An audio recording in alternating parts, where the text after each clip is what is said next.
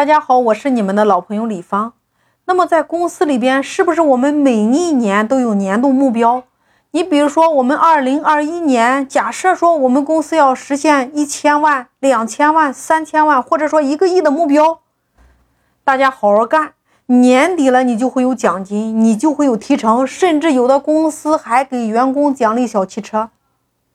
那大家思考一个问题：你认为充分的好处就真的能够调动员工的真心积极性吗？答案是，你可以调动暂时的动力。你未必能够持续让团队有动力啊！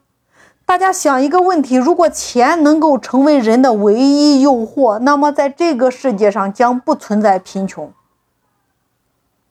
所有人都知道钱好，大家都去赚钱，那根本就不需要鼓励。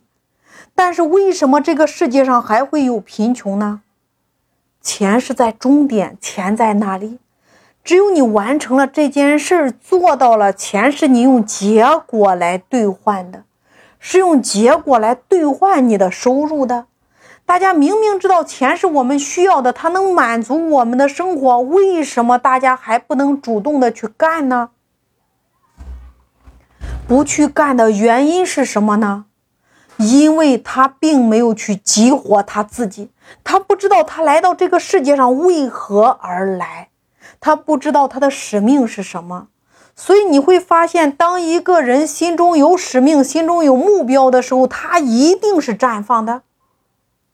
那我以我为例，李芳老师的使命就是立志帮助中小微企业打造属于自己的流量池。那我的标签就是互联网盈利系统架构师呀。你看，我所有的输出都是围绕我的标签在展开的。当我有了人生目标，我有了自己的标签之后，我必将会为自己的目标和定位来负责任，为自己的人生负责任，为自己的家庭负责任，为我的三个孩子负责任。我要实现我的使命，我需要带团队呀，那团队需要我去帮助他们呀。你看，这个时候我的任务、我的责任是不是就全来了？所以，我们每一个人，你都要问问你自己：你今生你的定位是什么？你的目标是什么？你的责任是什么？所以，当你全心全意问自己，这个过程当中，其实就成为自己的过程，就是成为你自己的一个过程呀。所以，当每一个人真心的为自己付出的时候，你会发现，这个时候你也会为别人去搭桥、去付出了。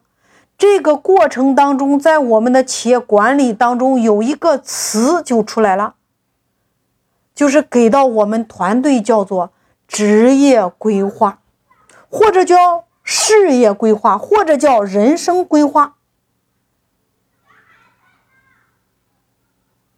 别人跟着你为什么会没有动力？因为你没有给他做职业规划，所以很多的人有时候会迷茫。